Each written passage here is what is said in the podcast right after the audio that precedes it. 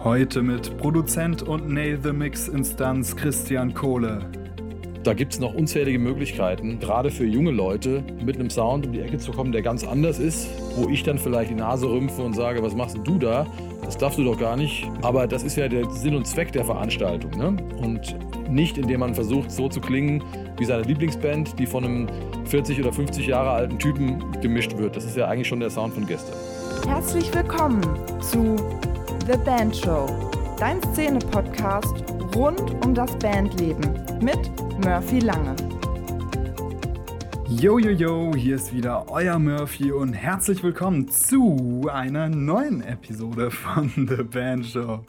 Dieses Mal mit Christian Kohlmanns-Lehner, kurz Kohle. Und da habe ich mich besonders drauf gefreut, denn jeder, der sich mit Metal befasst, der kennt die Kohlekeller-Studios und der weiß, dass die für Qualität stehen. Denn schließlich waren dort schon Bands wie Powerwolf, Eskimo Callboy, Aborted, Crematory, die Eight Kids und viele, viele mehr, viele der größten Metal-Artists waren in diesen äh, edlen Hallen und haben dort ihre Alben produziert.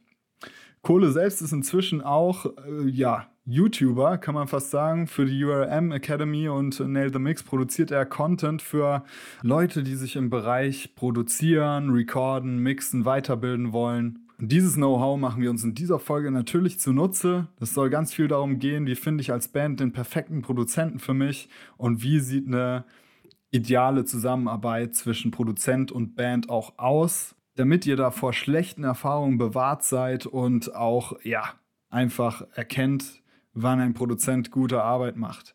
Und Christian macht sehr gute Arbeit, das wissen wir alle, denn schließlich ist ähm, sein Name auch auf dem Nummer 1 Chartalbum von Powerwolf, Preachers of the Night. Da sprechen wir ein bisschen drüber und wir sprechen über das Phänomen Eskimo Callboy und warum diese Band gerade so einen Nerv trifft, beziehungsweise schon seit längerer Zeit einfach am Wachsen und Gedeihen ist. Das heißt, da könnt ihr euch jetzt drauf freuen. Bevor es allerdings losgeht, möchte ich dich nochmal bzw. euch darauf hinweisen, dass ihr mich unterstützen könnt, indem ihr Patreon werdet, also exklusiver Unterstützer für diesen Podcast. Und ich möchte ganz klar sagen, dass ohne diese Unterstützer dieser Podcast so nicht möglich wäre und ich könnte diesen Podcast nicht in dieser Frequenz veröffentlichen. Das heißt, wenn du Unterstützer wirst, hast du einen enormen Anteil daran, dass dieser Podcast weiterhin und in Zukunft erscheinen wird. Wenn du dir das Ganze nicht leisten kannst, scheißegal, der Podcast ist und bleibt kostenlos. Aber falls du vielleicht zwei Kaffee im Monat weniger bezahlen kannst und das Geld dafür in den Podcast steckst, bin ich dir natürlich wahnsinnig dankbar, denn du bist ab 5 Euro bereits dabei und erhältst im Gegenzug natürlich Gegenleistungen, wie zum Beispiel einen exklusiven Newsletter von mir mit Hacks und Tipps, die ich sonst nicht auf Social Media oder hier auf dem äh, Podcast preisgebe oder den Zugang zum The Band Show Inner Circle. Also check doch jetzt mal bitte kurz patreon.com slash thebandshow aus oder gehe unten in den Show Notes auf den Unterstützerlink. Und ja, vielleicht bist du ja dabei. Ich würde mich riesig drüber freuen. Und du kannst dich jetzt freuen auf das Gespräch von mir mit Kohle. Viel Spaß! Ja, hi Kohle. Erstmal freut mich, dass du hier auf dem Podcast bist, dass du die Zeit gefunden hast. Freue mich, dass du da bist. Ich freue mich auch. Hab längere Zeit keinen Podcast gemacht, vor allem keinen auf Deutsch. Entsprechend ja. freue ich mich. Klingt, klingt ein bisschen doof, aber ist wirklich so, dass die meisten Interviews und Videos, die ich mache, sind mittlerweile auf Englisch und da freue ich mich, mal wieder Deutsch zu labern. Geil, da bist du jetzt der zweite Gast in Folge, ähm, der Deutscher ist, beziehungsweise Österreicher. Ich hatte neulich den Bernd, weiß nicht, ob du ihn kennst, äh, zu Gast, so ein äh, Shredding äh, Master auf, auf YouTube. Aha. Bei dir kommt das Ganze ja durch die ähm, URM-Geschichte, ne? Genau, genau. Du meinst die YouTube-Sachen. Ja, ich hatte, ich hatte bei URM, bei der URM Academy, das ist so eine, für die Leute, die es nicht wissen, so eine amerikanische Online-Academy-Schule, um mischen, Musik mischen, Musik produzieren zu lernen. Und da hatte ich äh, mitgemacht. Die haben jeden Monat da einen, sag ich mal, prominenten Mischer, der irgendeine bekanntere Rock- oder Metal-Band dann gemischt hat. Und der zeigt den Leuten da, wie er das gemacht hat. Und da war ich in einem Monat der, der da äh, engagiert wurde. Und das klappte irgendwie ganz gut.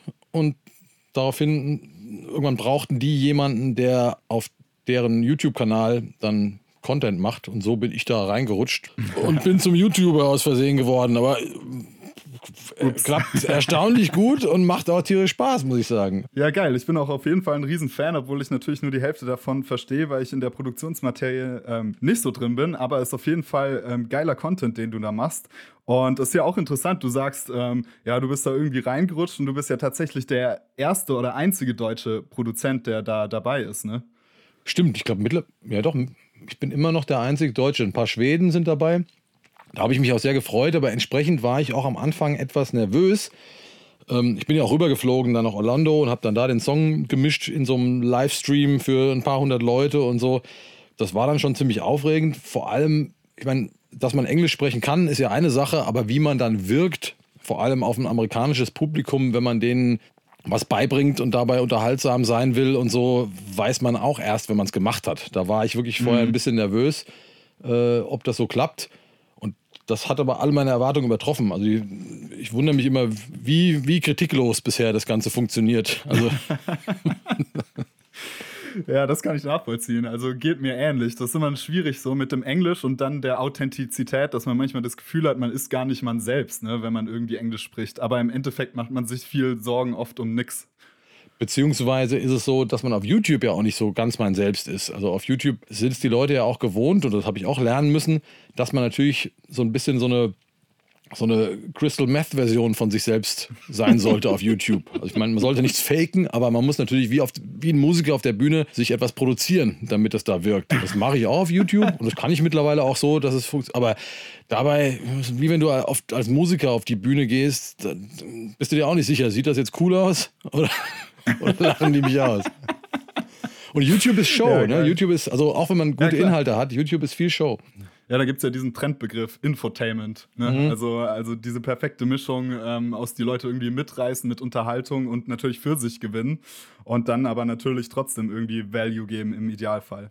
Und da gibt es wirklich, wirklich ganz äh, große Unterschiede in der Balance von Leuten, die machen 90% Entertainment und 10% Inhalt. Und bei mir ist es dann, glaube ich, schon vor allem Inhalt, aber ich habe eben auch gemerkt, wenn man sich einfach, wenn ich mich jetzt auf YouTube hinsetze und so rede, wie ich jetzt gerade mit dir rede, ist das zu lahm. Das merkt man dann irgendwie schon. Mhm. Und die mhm. Leute, sonst, sonst klicken die Leute weg oder gucken nicht, die wollen schon ein bisschen unterhalten werden. Naja, aber geht ja.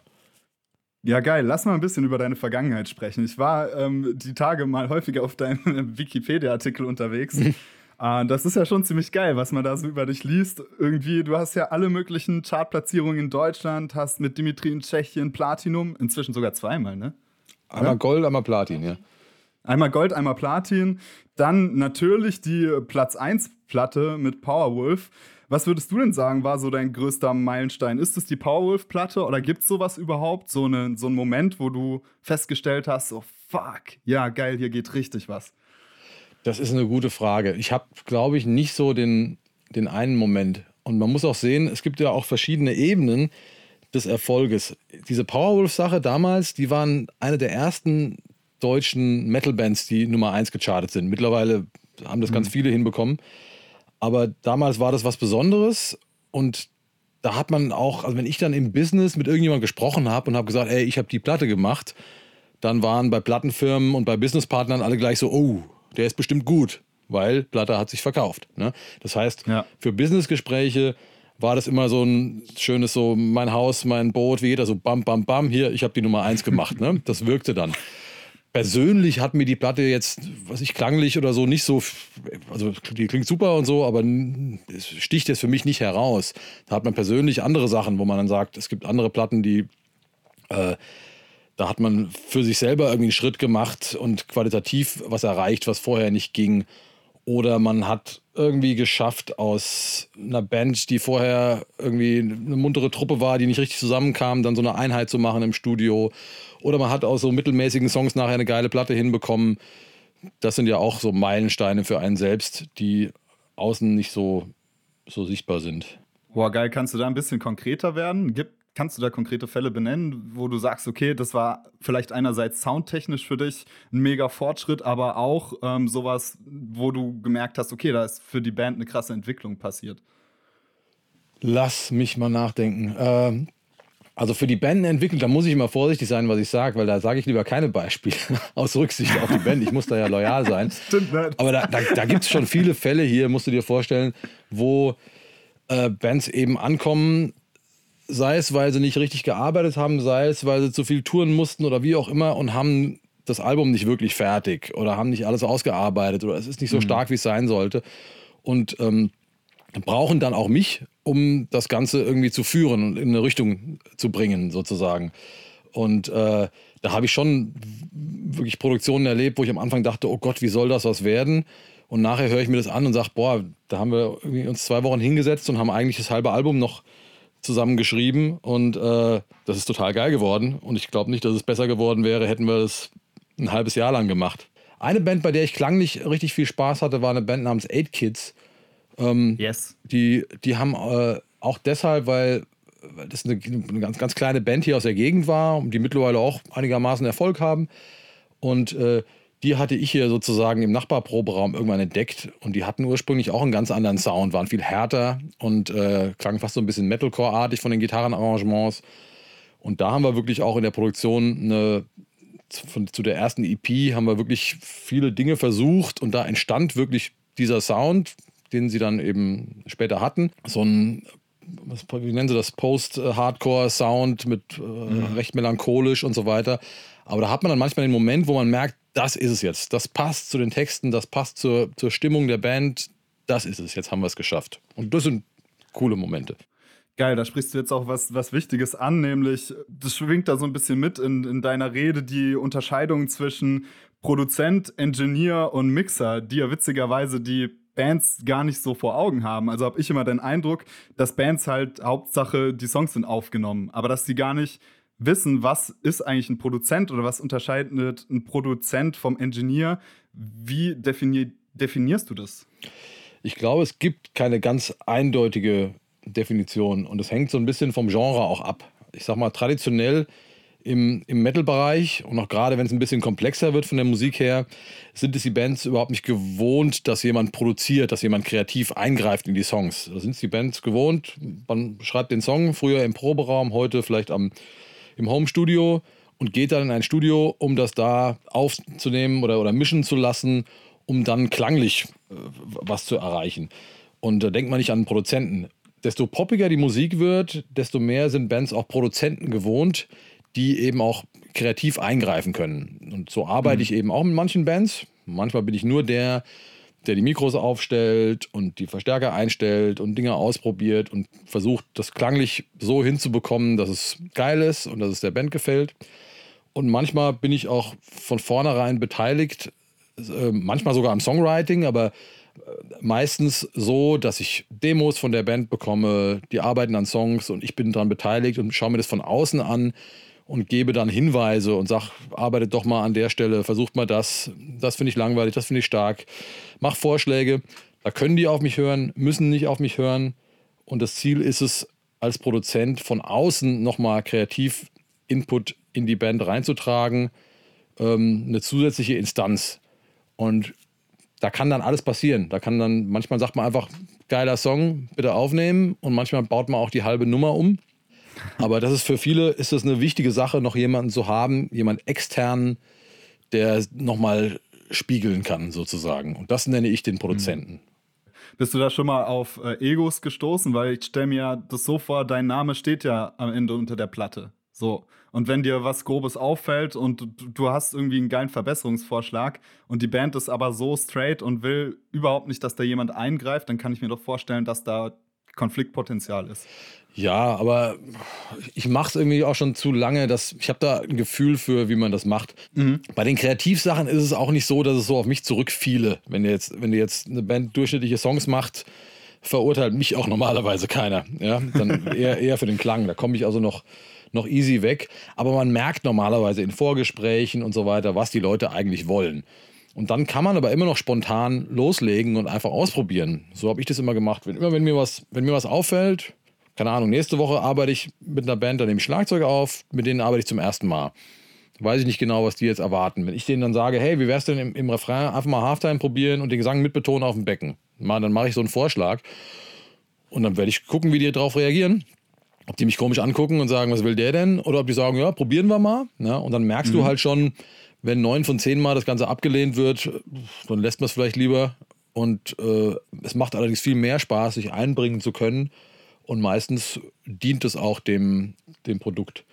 Es ist auch eher so, dass die erfahreneren Musiker mehr Bereitschaft haben, offener sind yes. als jetzt junge Musiker, würde ich sagen. Ja, das nehme ich auch total so wahr. Also ich finde das auch gerade für junge Bands ja eine Riesenchance, nochmal jemanden zu bekommen, der da so einen objektiven Blick drauf hat, weil gerade junge Musiker sind ja oft sehr genügsam, finde ich, mit ihrer eigenen Mucke, weil man ist natürlich mega stolz, gerade wenn man zum ersten Mal im Kollektiv was, was äh, erschafft oder so. Ja. Und das trübt natürlich oft den, den Blick. Und deswegen finde ich, ist das eine, eine super Chance, da nochmal jemanden ranzuholen, der wirklich Produzent ist, der wirklich auch da kreativ eingreift. Und ähm, das finde ich auch so cool, wenn wir über die Wertigkeit von Produktionen sprechen, weil das ist ein Thema, was mich zurzeit ganz stark beschäftigt, dass ich ja dauernd von Bands irgendwas zugeschickt bekomme. Und in 90 Prozent der Fälle, und das ist nicht übertrieben, muss ich immer sagen, ja, ist ja schon irgendwie cool, aber die Produktion, ah, da könnte einfach noch ein bisschen was gehen. Also das Gefühl habe ich ganz oft, gerade bei Newcomern.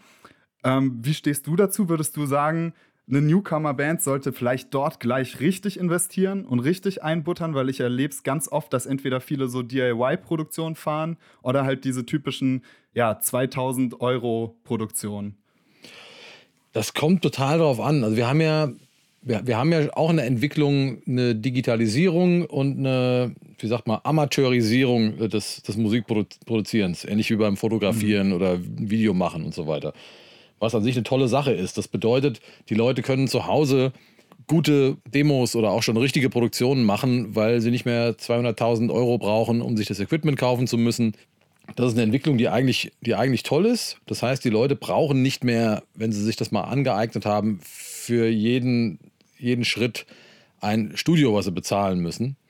Und da habe ich auch gar nichts dagegen. Ähm, und Oft merkt man aber einfach in ganz, ganz vielen Dingen, dass die Leute den Wald vor lauter Bäumen nicht sehen und wirklich keinen mhm. Überblick haben. Und oft ist es so, dass dann ein Profi mit relativ wenigen klugen Schritten das Ganze wirklich verbessern kann. Sei es kreativ, musikalisch, dass man einfach sagt, warum, genau, warum macht ihr das an der Stelle? Macht doch das. Und dann ist das für mich völlig offensichtlich und das höre ich nach drei Sekunden und von denen kam keiner drauf nach einem Jahr und ich habe dann meistens recht. Oder eben auch klanglich, dass man mit ein paar Handgriffen das wirklich viel, viel besser hinbekommt. Und das empfehle ich bei den meisten Bands schon. Nicht unbedingt jetzt äh, für vier Wochen ins Studio zu gehen und äh, viele tausend oder zehntausend Euro auszugeben, aber schon mit einem Profi zusammen einen Produktionsplan zu machen, wo man halt sagt, was ja. können wir selber machen, was können wir gut, da sparen wir Geld und wofür brauchen wir jemand. Und das ist wirklich bei jeder Band anders. Ja, da gibt es Bands, da mache ich viel mehr und es gibt Bands, da mache ich viel weniger. Und es gibt Bands, die brauchen halt das wirklich hier im Studio zu sein und das hilft dann auch total der Kreativität und dem Ansporn und so weiter. Und es gibt andere, die brauchen das gar nicht.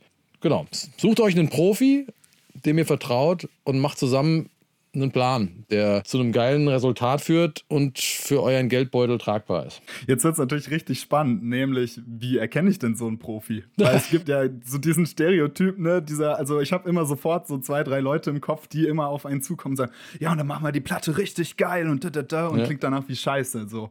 Ähm, und das finde ich so spannend. Wie kann eine Band denn am Anfang, abgesehen von den Referenzen natürlich, vielleicht gleich erkennen, dass da ein Profi am Werk ist.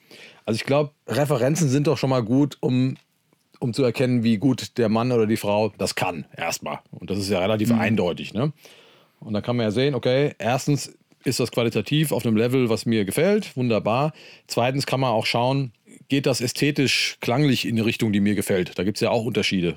Ich will vielleicht besonders äh, transparent klingen oder besonders schmutzig klingen oder besonders hell, dunkel, grün, blau, keine Ahnung. Ja? dass, dass das eben dann auch passt. Und das lässt sich relativ leicht rausfinden. Der spannendere Teil ist dann, mit der Person Kontakt aufzunehmen, zu gucken, ob die Person überhaupt Bock hat.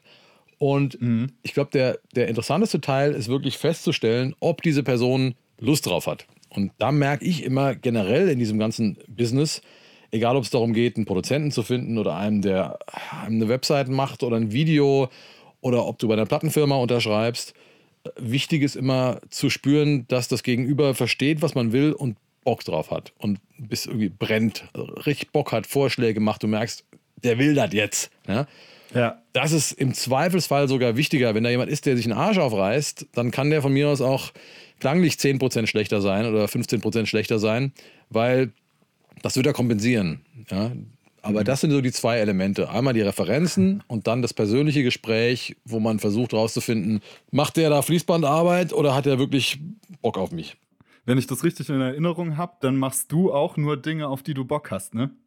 Mittlerweile ja, also größtenteils. Ja. Und manchmal Dinge, die ich mache, um Leuten einen Gefallen zu tun, weil ich sie sehr gern habe. Das gibt's auch, mhm. wo ich dann oder gewisse Bands, die ich einfach weitermache, weil die bei mir seit 100 Jahren schon da sind und die werde ich einfach nicht ablehnen, äh, auch wenn es vielleicht nicht das spannendste Thema dann ist.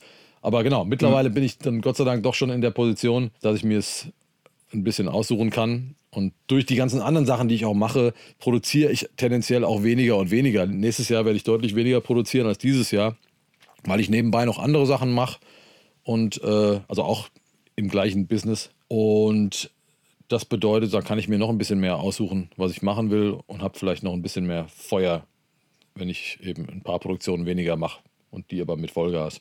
Ja, voll spannend. Ähm, was kann denn eigentlich eine Band machen? Sagen wir, die hat jetzt ein Date mit dir und was kann die im Vorhinein oder was sollte die im Vorhinein leisten? Wie sollte die bei dir ankommen? Oder kann sie dir vielleicht sogar schon Arbeit im Vorhinein abnehmen? Ja, mittlerweile ist es so, gerade die jungen Bands, die sind ja alle schon so, so richtig fit, muss man sagen. Das heißt, mhm. die haben meistens schon eine Vorproduktion, sodass ich mir vorstellen kann, was da aufgenommen wird. Man sich die Songs anhören kann, die nehmen meistens schon, das sollte man auch machen, auf die richtigen Tempi äh, die Pilotspuren auf, die der Schlagzeuger braucht zum Beispiel. Der ist ja der, der meistens mit der Aufnahme anfängt. Und äh, der muss ja auf irgendwas draufspielen, nicht nur auf Metronom, also diese Vorbereitung der Pilotspuren. Genau, und insgesamt ist es so, dass man auch in der Kommunikation vorher am besten schon klärt, wohin die Reise geht. Also wenn man gemeinsam eine, ein bisschen eine, eine Vision entwickeln kann, ist das meistens hilfreich, finde ich. Man kann zwar auch mhm. spontan arbeiten, das ist, ist, auch cool, aber es ist doch, das versuche ich eigentlich meistens vorher, wenn ich eine richtige Produktion mache, dann rede ich mit den Leuten und sage, wisst ihr, was ihr wollt? Manche wissen das, manche wissen das nicht. Und, äh, und dann sage ich, was ich finde, was sie wollen sollten. und, und dann spricht man darüber und hört mal Referenzen und so weiter. Weil das ist eine Sache, die, die ich vielleicht den Zuhörern oder den Bands empfehlen kann ist auch selber ohne Produzent zu versuchen, möglichst objektiv, also mal einen Schritt wegzumachen und die eigene Band und Mucke mal zu analysieren und dann mhm. zu versuchen zu verstehen, was ist daran stark, was kann verbessert werden und auch dann zu überlegen, wie möchte ich eigentlich, wie sollte das eigentlich klingen? Vielleicht kommt man da auf Ideen, wie sollte das eigentlich klingen, damit das die Botschaft der Musik verstärkt. In den allermeisten Fällen wird es so sein, du hast eine junge Band X oder Y und dann höre ich mir das hier an und dann sage ich, okay, eure Vorbilder sind A, B, C und dann weiß ich auch schon ganz genau, die werden mir als Referenzen die neuesten Platten von A, B und C vorlegen und wollen auch noch genauso mhm. klingen. Was Sinn machen kann, aber meistens nur dazu führt, dass es eigentlich langweilig wird. Weißt du, was ich meine? Ja, voll. Ja. da passt jetzt ganz gut eine Frage, die ich von einem Patreon von mir bekommen habe, ja. rein. Ähm, nämlich Walle fragt, kann man heutzutage überhaupt noch einen einzigartigen Sound erschaffen? Und wenn ja, wie? Ja, ne? Also wenn man das so, ich dem Walle jetzt einfach so sagen könnte, ne, dann wäre es ja nicht so einzigartig. Also ich, es gibt eine generelle Entwicklung, die ich so sehe im Vergleich zu früher. Ich habe das ja auch schon vor 20 Jahren gemacht, ne? also vor dem Internet und mhm. Ähm, vor den ganzen Plugins, die alle benutzen und den ganzen äh, Sounds und Drum Samples, die alle benutzen und so weiter. Und äh, bevor es das alles gab, klangen die Produktionen schon schlechter, muss man sagen, aber sie klangen eben individueller und unterschiedlicher, weil der eine wusste nicht, was der andere macht. Da hat man sich nächsten Monat drei CDs gekauft und die klangen alle völlig unterschiedlich, weil die eine wurde in Deutschland mhm. produziert, die andere in Amerika, die andere in Schweden und keiner wusste, was der andere tut. Heute durchs Internet ja. sind alle so verbunden und über Foren mit den gleichen Informationen versorgt, dass alle die gleichen Plugins benutzen, die gleichen Drum-Samples benutzen, die gleichen Camper-Gitarren-Sounds benutzen und so weiter. Und so gleicht sich alles immer weiter an und wird immer ähnlicher. Und äh, es gibt dann einen Mainstream, der alles versumpft. Ich bin da auch ein Teil von, ich bin da nicht frei von. Und mhm. da empfehle ich immer, äh, offline zu gehen und Dinge auszuprobieren. Dinge auszuprobieren und Dinge anders zu machen und Dinge äh, mutig zu machen. Und ich glaube, da gibt es noch unzählige Möglichkeiten, ähm, gerade für junge Leute mit einem Sound um die Ecke zu kommen, der ganz anders ist, wo ich dann vielleicht sage, die Nase rümpfe und sage, was machst denn du da? Das darfst du doch gar nicht. Heavy Metal muss so und so klingen. Aber das ist ja der, der Sinn und Zweck der Veranstaltung. Ne? Und nicht, indem man versucht, so zu klingen wie seine Lieblingsband, die von einem 40 oder 50 Jahre alten Typen gemischt wird. Das ist ja eigentlich schon der Sound von gestern.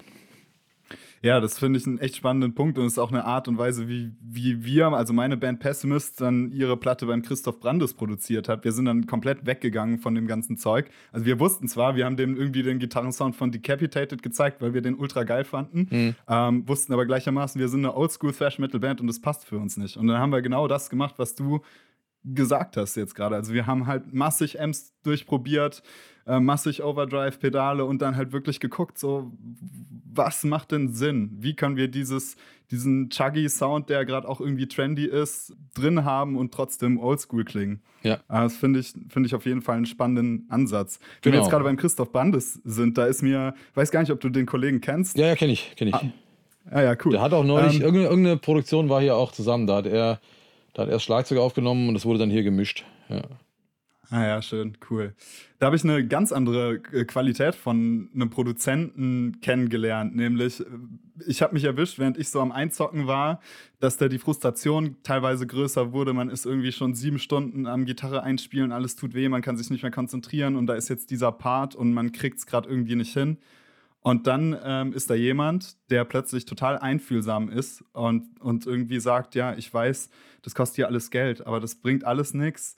Entspann dich. Ja. Du kannst dich ruhig entspannen, du bist nicht unter Druck. Und dann war, war ich plötzlich, habe ich mich gefühlt wie auf so einer Couch beim Psychologen.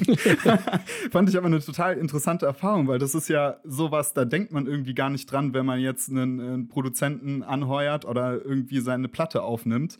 Ähm, nimmst du sowas auch wahr, dass das Teil deines Jobs ist, da wirklich als Psychologe teilweise tätig zu sein? Also total, total. Und da spielt es auch keine Rolle, ob man kreativ arbeitet oder nur aufnimmt. Aber das ist ein großer Teil des Jobs. Das mache ich auch immer. Ich scanne, wenn ich eine neue Band habe, scanne ich auch sofort die Leute, versuche herauszufinden, wie sind die drauf, was haben die für einen Humor, wer ist hier der Chef, wer hat was zu sagen, wer nicht, mhm. wie funktioniert das und so weiter, um mich da einzufügen in die Band. Das ist so das eine, dass man auf einem Level ist und man möglichst binnen des ersten Tages ein Vertrauensverhältnis schafft. Da bin ich also so ein bisschen Opportunist und ich passe mich da an. Ich merke sogar manchmal, dass ich nach einer Woche rede ich dann so ein bisschen den Dialekt von den Leuten schon und so. Ich tauche da richtig ein. Und das ist das eine, einfach um Vertrauen zu haben. Und das zweite ist, was ganz wichtig ist im Studio, möglichst schnell den Bands das Gefühl geben, zumindest. Es sollte am besten auch in echt so sein, aber zumindest das Gefühl geben, ich habe hier alles unter Kontrolle.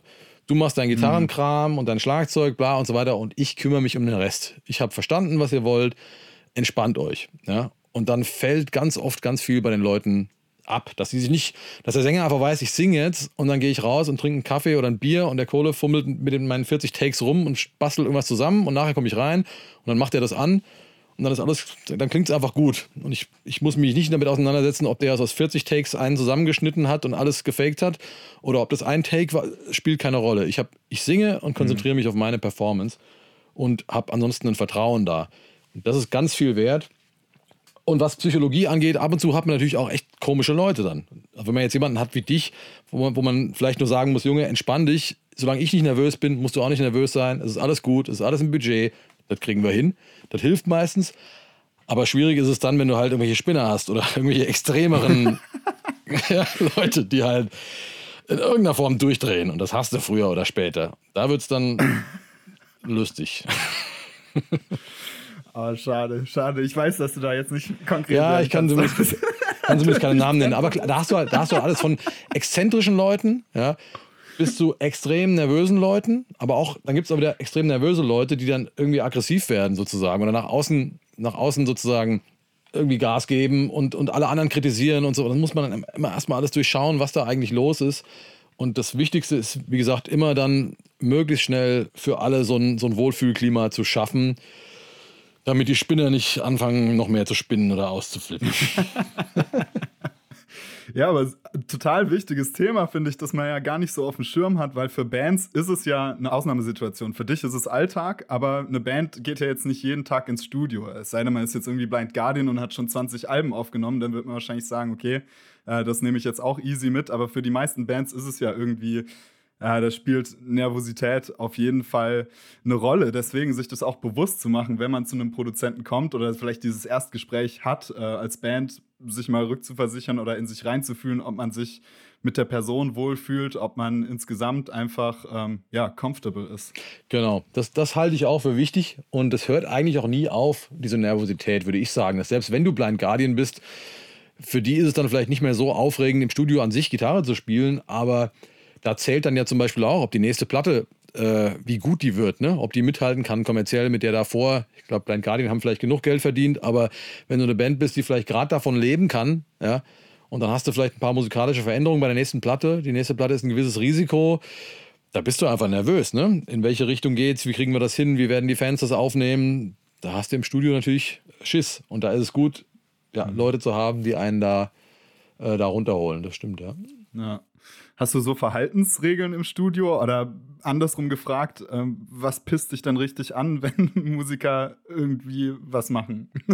äh, nee, eigentlich nicht. Eigentlich läuft bei mir alles, ich habe hab fast gar keine Regeln so. Und äh, die sind aber echt auch alle lieb und nett und es ergibt sich immer so. Ich sage immer, desto weniger man reden muss, desto, desto besser ist es eigentlich. Auch, auch dann während der Produktion, wenn sich der Sound einfach so natürlich ergibt und so, das passt schon.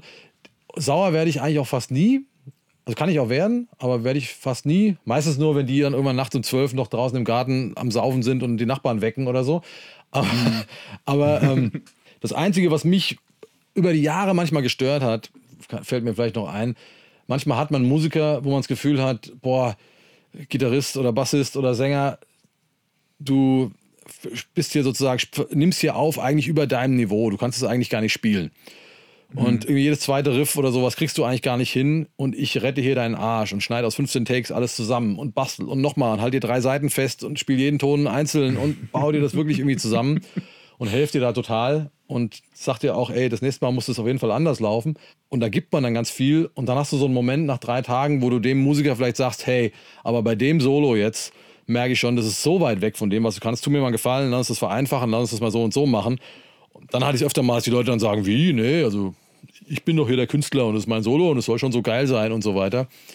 Da ist mir dann über die Jahre vielleicht fünf, sechs Mal der Kragen geplatzt. So, wenn dann, wenn ich das Gefühl habe, weißt du, die Leute kriegen eigentlich selber nichts hin und man baut ihnen den ganzen Scheiß zusammen und dann äh, kommen sie einem noch nicht mehr entgegen. Aber ja. ist selten. Ich will gar nicht meckern. Ist selten. Ja.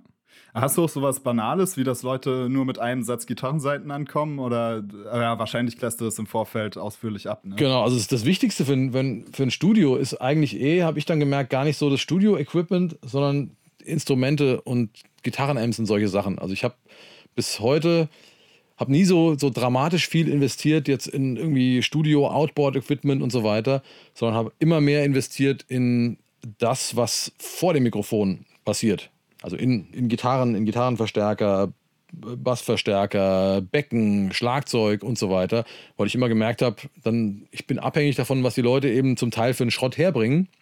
Mhm. Und wenn du sicherstellen kannst, dass vor dem Mikrofon was dasteht, was geil klingt, dann ist das viel einfacher, das einzufangen, als wenn da irgendjemand kommt, wie du sagst, mit einer uralt Gitarre mit äh, beschissenen verrosteten Seiten und einem Kack-Amp und du versuchst da irgendwas rauszuholen. Krass, aber das ist doch auch gerade bei Gitarristen oft ein sensibles Thema, ne? dass die ja auch ähm, gerne auf ihrem Amp spielen. Ne? Das schon, genau. Aber hm, ich weiß nicht, mittlerweile, klar, ist auch so. Ich meine, ich finde es ja auch immer interessant, muss ich sagen. Wenn jemand kommt und sagt, hey, ich spiele genau die Schlagzeugbecken, weil das und das und das. Und jemand hat irgendwie, mhm. weiß, warum er was tut, finde ich das immer viel spannender, als denen zu sagen, nein, du musst jetzt meinen Kram nehmen, den ich schon tausendmal benutzt habe. Dann wiederholt ja. man sich ja auch die ganze Zeit. Nur mhm. wenn es halt keinen Sinn macht, kriege ich es aber meistens auch ganz gut hin zu erklären, warum es keinen Sinn macht. Aber es gibt ja auch die Momente, wo jemand vielleicht Equipment hat, was dann vielleicht Lo-Fi klingt oder äh, nicht dem klassischen Sinne gut klingt, aber mir eben erklären kann, hey, das ist mein Sound.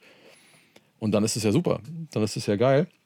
Und hinzu kommt, ich glaube, ich mache das jetzt schon so lang und die Leute, die hierher kommen, Gott sei Dank, sind dann auch so, die wissen dann ja auch, warum sie dann herkommen bei mir ne? und sind nicht aus Versehen da oder weil ich im Nachbardorf bin oder so. Und da, da habe ich auch nicht mehr so die, die Schwierigkeiten wie vor 15 Jahren, weißt du, wo dann, mhm. dann nehmen mich die Leute schon ernst, weißt du. ich würde voll gern mit dir über eine Band sprechen. Ähm, ganz brandaktuell. Ich habe jetzt gerade eben auf YouTube die Single-Veröffentlichung von MC Thunder 2 gesehen und weiß ja, dass die Jungs von Eskimo Callboy mit We Are the Mess auch bei dir waren und ja auch auf Platz 8, glaube ich, damals gelandet ja. sind. Ähm, ähm, was dachtest du als erstes, als die Jungs bei dir aufgetaucht sind ähm, und gesagt haben, yo, wir machen die und die Mucke, ähm, hast du da Bock drauf? Ja, also ich weiß ich, weiß ich sogar noch. Ist ja, schon, ist ja schon eine Weile her. Das war ja vor drei Platten mhm. oder sowas. Und ja. das mittlerweile machen die, glaube ich, alles selber. Ähm, das war auf jeden Fall so, dass ich das da schon richtig spannend fand. Ich aber auch einen Moment gebraucht habe, um Eskimo Callboy an sich zu verstehen. Das heißt, mhm. als ich, glaube ich, die Platte vorher dann, also noch vor der, die ich gemacht habe, dann gehört habe und ich hörte dann diese Kombination aus irgendwie so Ibiza oder Mallorca Refrain mit so Eurodance-Synths und Autotune-Gesängen und dann Breakdowns dazwischen und so weiter. Und da hatten die so pinken, pinken Neon-Scheiß an und so. Da war für mich so als alte Metaller, dachte ich, dachte ich auch erstmal, also das, das, das könnt ihr mir nicht antun, bitte. Was ist denn das? Ja, äh, ja und ähm, ich glaube, die wurden mit der Platte davor auch Arschbombe des Monats im Rock Hard und so weiter. Und alle haben gesagt, mhm. was ist denn das für eine Scheiße? Gleichzeitig merkte ich schon irgendwie so ein bisschen äh, Guilty Pleasure-mäßig, ja, aber es ist halt schon geil so, ne? Und, und irgendwann, es hat, hat dann nicht so lang gedauert, aber ich kam dann dahinter. Äh, erstmal habe ich gemerkt, das ist richtig gut gemacht. Und zweitens habe ich dann gedacht, Moment mal, was ist eigentlich Heavy Metal und was ist eigentlich Rock'n'Roll?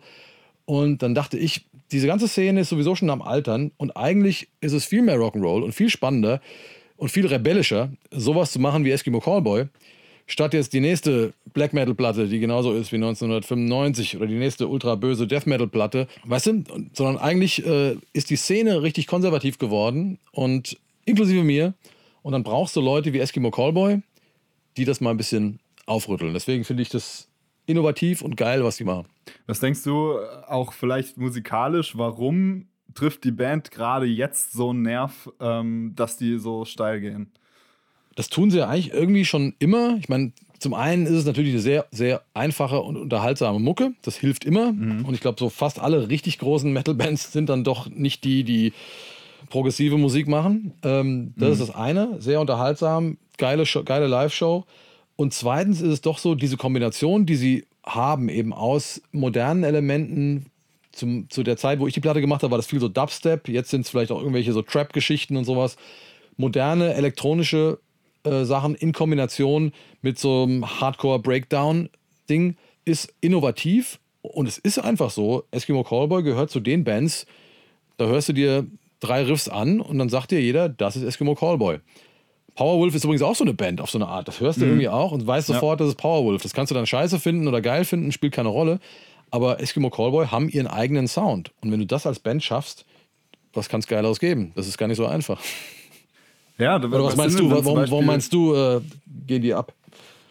Ähm, ich denke, auf der einen Seite ist es genau das, was du sagst, musikalisch, dann natürlich auch ähm, visuell natürlich ähm, alles ins Maximum getrieben und natürlich auch ganz viele Trends aufgeschnappt, aber nicht nur bloß dargestellt, sondern halt kreativ verarbeitet. Also das ja. finde ich halt so spannend. Irgendwie, dass jetzt halt vor drei, vier Jahren generell dieser 80er-Hype war mit mit Stranger Things und allem ja. und Eskimo Cowboy sowas dann aufgreift, aber nicht bloß wiedergibt, wie alle möglichen anderen das halt machen, sondern halt wirklich kreativ und abgefahren verarbeitet und dann natürlich auch alles, was halt auf Social Media passiert. Also da machen die halt einfach die 200 Prozent mehr als andere Bands. Also ja, man, ja. das ist der Wahnsinn. Also ich kann auch, ähm, ich kann auch sagen, also es, es, gibt noch zwei Sachen, die man noch dazu sagen könnte. Die eine Sache ist die, dass die auch den großen Vorteil haben, dass sie keine todernste Band sind. Also wenn du jetzt äh, eine Thrash-Metal-Band bist oder eine ernste Metalcore-Band oder irgendwas, bist du auch viel limitierter,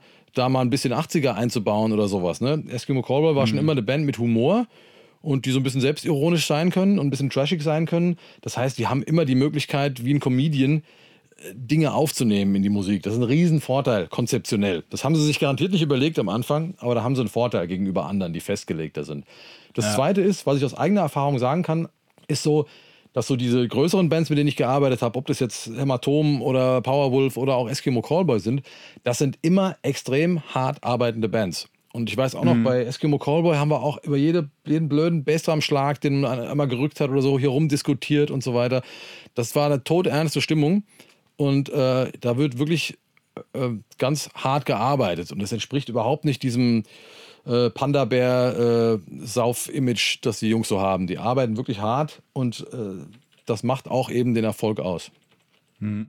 Ja, ich denke, die arbeiten hart, aber gerne. Also ich nehme denen halt ab, dass die halt bei so einem Videodreh dann halt auch wirklich ähm, Spaß haben. Ja. Ähm, und das dann auch authentisch rüberbringen. Aber das ist halt dann auch dementsprechend ein aufwendigerer Videodreh, der vermutlich besser geplant ist als bei allen möglichen anderen Bands. Also finde ich auf jeden Fall eine spannende Geschichte. Und was du gesagt hast auch, das macht sie irgendwie unangreifbar. Also dieses selbstironische, ich glaube, das ist die beste äh, der dunkle Parabelritter hat ja so eine Serie, alle hassen da da da, wo man die Band so mit ja. Ähm, ja, Shit konfrontiert. Ähm, und das haben die mit Abstand am besten ge gelöst, weil sie natürlich ihre Punkte kennen, wo sie angreifbar sind und die dann nochmal absichtlich auf die Spitze treiben. Das ja. ist natürlich aber enorm kann, stark ich, und auch enorm spannend. Ich erinnere mich aber auch an, an ein Zitat von, von Pascal von Eskimo Callboy, damals hier im Studio. Das ist vielleicht ganz interessant. Es war nämlich nicht so am Anfang, dass die das so geplant hatten, sondern die haben einfach ihr Ding so gemacht und kamen eben mit dieser Kombination raus musikalisch und machten Party und so weiter und kamen natürlich alle irgendwie aus dem Hardcore. Ja? Mhm. Und, und dann, und die hatten diesen Shitstorm nicht geplant, wie sie es vielleicht heute zum Teil tun würden und sowas. Das kam einfach so. Und die ganze Hardcore-Szene flippte eben aus und regte sich auf und man wurde Arschbombe des Monats im Rock Hard und so weiter. Und da haben die mir gesagt, das tat denen damals auch weh. Ja, das hatten die nicht so geplant ja. und standen da nicht drüber. Da denkst du erstmal, ich mache jetzt hier ein Album und habe ein Jahr lang Vollgas gearbeitet und dann verreisen mich alle. Und der Pascal sagte damals in irgendeinem Webmagazin, schrieb dann jemand, in so einem Hardcore-Ding, schrieb dann jemand, wenn Hardcore mein Vorgarten ist, dann sind da jetzt Eskimo Callboy mit, mit dem Bulldozer einmal durchgefahren und haben einfach nur alles kaputt gemacht. Was da jemals gewachsen ist und so, machen alles kaputt. Und da hat er gesagt, da war er so traurig, weil das wollte er ja gar nicht, ne? Das heißt, die waren, glaube ich, selber überrascht davon, wie kontrovers sie eigentlich waren und was sie so auslösen und haben dann gelernt, das dann, das dann zu nutzen. Ja. Hast du da persönlich Anfeindungen bekommen von der Kundenfraktion? Ich meine, wenn du Aborted produzierst und dann aber gleichzeitig Eskimo Cowboy? Nee, also ich als Studio, irgendwie ist man da auch, äh, nee, äh, Ne, ich meine jetzt gerade, weil du ja auch mehr in der Öffentlichkeit stehst als jetzt andere Produzenten. Ja, ja, genau. Nee, da hatte ich eigentlich, mhm. da hatte ich eigentlich nie irgendwas. Mittlerweile sind Eskimo Cowboy ja auch angekommen, habe ich den Eindruck. Das ist ja auch nicht mehr so. Ja. Ne, die spielen ja auf allen großen Metal-Festivals irgendwie zu einer guten Uhrzeit und äh, die sind ja auch alt geworden, sage ich mal. Ne? Mhm. sind ja auch schon eine Weile dabei. Äh, nee, da muss man aber trotzdem natürlich aufpassen und sich positionieren. Das gilt für solche Bands, das gilt aber auch für Bands, wenn ich jetzt zum Beispiel eine Band wie Hämatom nehme, die äh, wo dann politisch äh, Leute sich drüber aufregen können und so weiter. Ne? Das du natürlich auch. Mhm. Man muss als Studio dann schon zusehen oder ab und zu schon überlegen, mit wem man arbeitet und auch da natürlich mhm. dann taktisch vorgehen. Ja. Ähm, ich habe noch eine Frage von einem Patreon. Und zwar hat der mit Spannung ähm, die Promo von Cytotoxin äh, verfolgt, eine Band, die du auch produziert hast, die ja. übrigens eine ziemlich geile neue Scheibe rausgebracht haben. Da ging es ganz viel um Production, Behind-the-Scenes-Videos und ähm, Dominik fragt, wie ähm, schätzt du das ein? Sollten Bands sowas mehr machen, diesen Entstehungsprozess einer Platte wirklich dokumentieren und ähm, das einsetzen? Ähm, ich würde sagen, Bands sollten spannende Dinge machen, die Leute interessieren. Wenn du mhm. ein Making-of-Video so machen kannst, dass es unterhaltsam ist, dann mach das. Aber das hängt sehr stark davon ab, was du für ein Typ bist und was du für Musik machst. Bei äh, Cytotoxin oder Cytotoxin ist es wirklich so, die haben da schon einige sehr unterhaltsame Videos gemacht, weil die auch permanent Quatsch machen und so weiter. Das ist wirklich, ja. ich finde es immer schön eigentlich anzuschauen. Aber ganz wichtig ist, äh, die spielende Musik, das ist so hochtechnischer Death Metal, wo sich 90 Prozent der Fans dafür interessieren, wie die Platte gemacht wird. Und wie, mhm. die wollen auch sehen, welcher Amp benutzt wird und wie die das einspielen und, und so weiter, interessieren sich eben für diesen Prozess.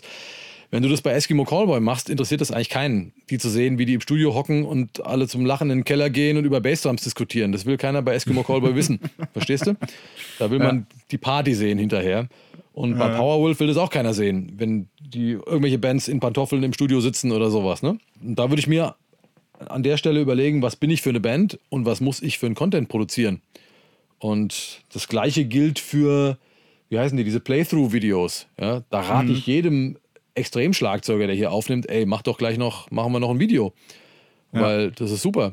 Wenn jetzt Hämatom hier aufnehmen und Hämatom haben echt einen coolen Schlagzeuger, aber die müssen nicht so ein Video machen, das interessiert keine Sau. Der- ja, wissen die ja auch, ja, aber das, davon hängt es halt ab, ja. Ja, cool. Ich würde sagen, dann sind wir bereit für die äh, Sekt oder Selters Kurzfragerunde. Oh mein Gott. Wenn, wenn du bereit bist. Ah, also äh, ganz wichtig, äh, Grauzonen sind nicht erlaubt. Okay. Ähm, was sage ich? Ja und nein oder, oder was mache ich? Äh, Du kriegst entweder oder Fragen. Musst Okay. dich für eins entscheiden und kurz begründen, warum. Ähm, natürlich kannst du dann später relativieren, aber trotzdem Entscheidung muss sein. Okay. I'm ready. Okay. Das kann man später noch fixen versus spiel's nochmal ein. Spiel es nochmal ein. Ja. Ist aber, hängt immer stark davon ab. Es gibt Dinge, die kann man fixen. Und dann sage ich auch, ey, bevor du jetzt zehnmal einspielst, fixe ich es doch schnell. Ich bin nämlich faul, dann geht's schneller. Ja, ich sag mal, Timing ist eine Sache, die lässt sich relativ einfach fixen. Ausdruck Ja. im Gesang ist eine Sache, die lässt sich nix nicht fixen. Also bitte nochmal singen. Dynamik oder lautes Master? Am besten beides. Mittlerweile ist lautes Master gar nicht mehr so wichtig, weil die meisten Leute über Streaming hören und da wird die Lautstärke oder die Lautheit eh angeglichen. Deswegen entspanne ich mich beim Lautdrehen in den letzten zwei Jahren immer mehr. Drumset oder Samples? Drumset. Mehr sage ja, mehr sage ich. Mehr sagen, das muss doch klar sein. Ja. Okay, jetzt bring ich, dann bringe ich noch ein spannendes. Ich denke, es ist wirklich klar. Also den meisten Leuten sollte klar sein, dass ein echter Drummer immer ähm, ähm, ja, Noch was etwas mehr bringt, ja. Potenzial hat. Noch was bringt. Ja. Ja. Habe ich neulich bei dir im Video gesehen, fand ich ganz spannend. Amp oder Box? Äh, wie meinst du das jetzt, Amp oder Box?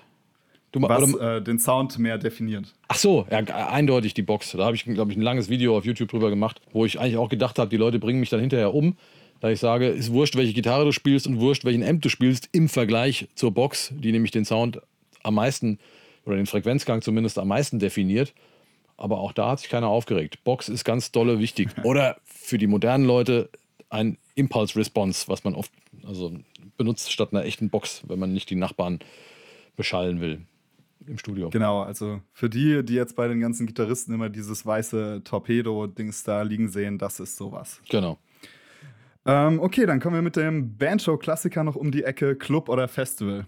Ähm, Club, würde ich sagen. Also zumindest, zumindest die großen Festivals, muss ich sagen, finde ich musikalisch meistens ein bisschen enttäuschend eigentlich. Da hänge ich dann meistens nur Backstage rum und trinke Bier. Ähm, weil, ja, Bands bei, viele Bands sind bei Tageslicht nicht so unterhaltsam. Eskimo Callboy vielleicht schon, aber Behemoth dann eben nicht. Wobei die immer unterhaltsam sind natürlich. Und erstes das, zweitens, der Sound ist meistens schlechter auf dem Festival. Man sieht nichts, man erwischt sich dabei, man glotzt nur noch auf die Videoleinwände. Und eine Clubshow ist doch einfach intensiver und hat für mich auch mehr mit dem Grunderlebnis von Heavy Metal und wie es mal gedacht war zu tun. Finde ich geiler. Ja, geil, ey. Kohle, Ja. vielen Dank, dass danke du dir die Zeit genommen hast. Ähm, ich denke, da können wieder ganz viele von profitieren und ich sage den Satz irgendwie immer am Ende von Interviews. Das ist doch schön, das ist doch schön. Das ist, äh, das ist wirklich, ähm, wirklich sicher bei dieser Episode und es hat mir total viel Spaß gemacht. Und ja, Ja, auch. Es war ich das schon eine denk, Stunde. Es, ging, es war sehr kurzweilig. War das eine Stunde? Ja, Ja. fast eine Stunde, ne? Ja, fast eine Stunde, Minuten. Aber Wahnsinn. Ja, Geil. stabil. ja, cool, dann wünsche ich dir auf jeden Fall einen schönen Abend, alles Gute und vielleicht sehen wir uns ja auch mal, würde mich auf jeden Fall freuen. Auf jeden Fall. Schönen Abend, mach's gut. Ciao, ciao.